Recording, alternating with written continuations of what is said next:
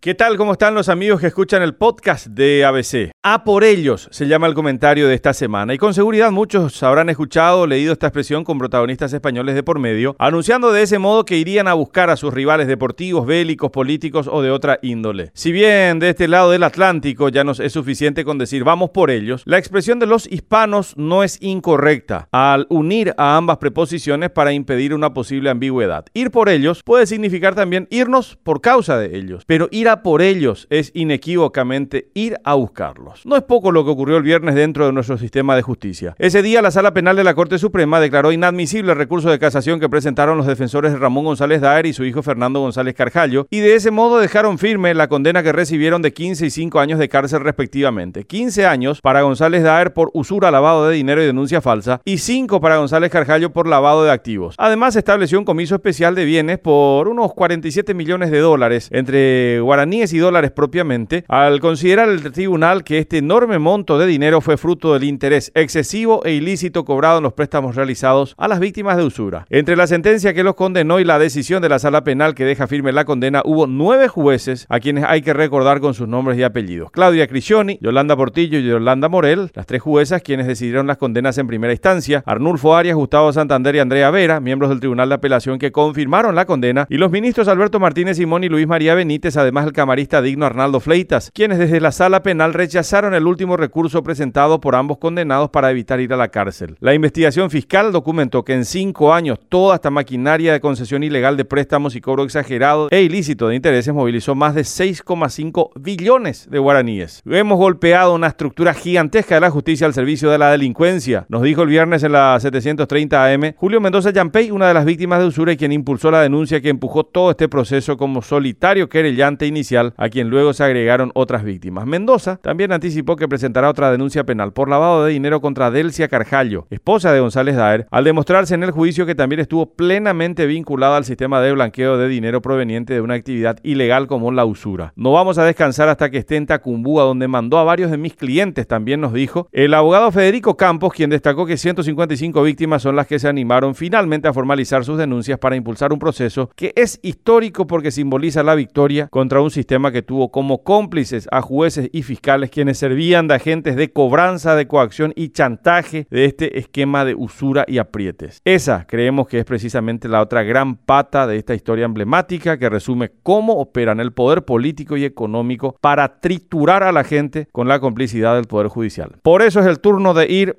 a por ellos para investigar a fondo a los jueces y fiscales que fueron funcionales a esta miserable máquina de aprietes y extorsión. Hasta la próxima semana.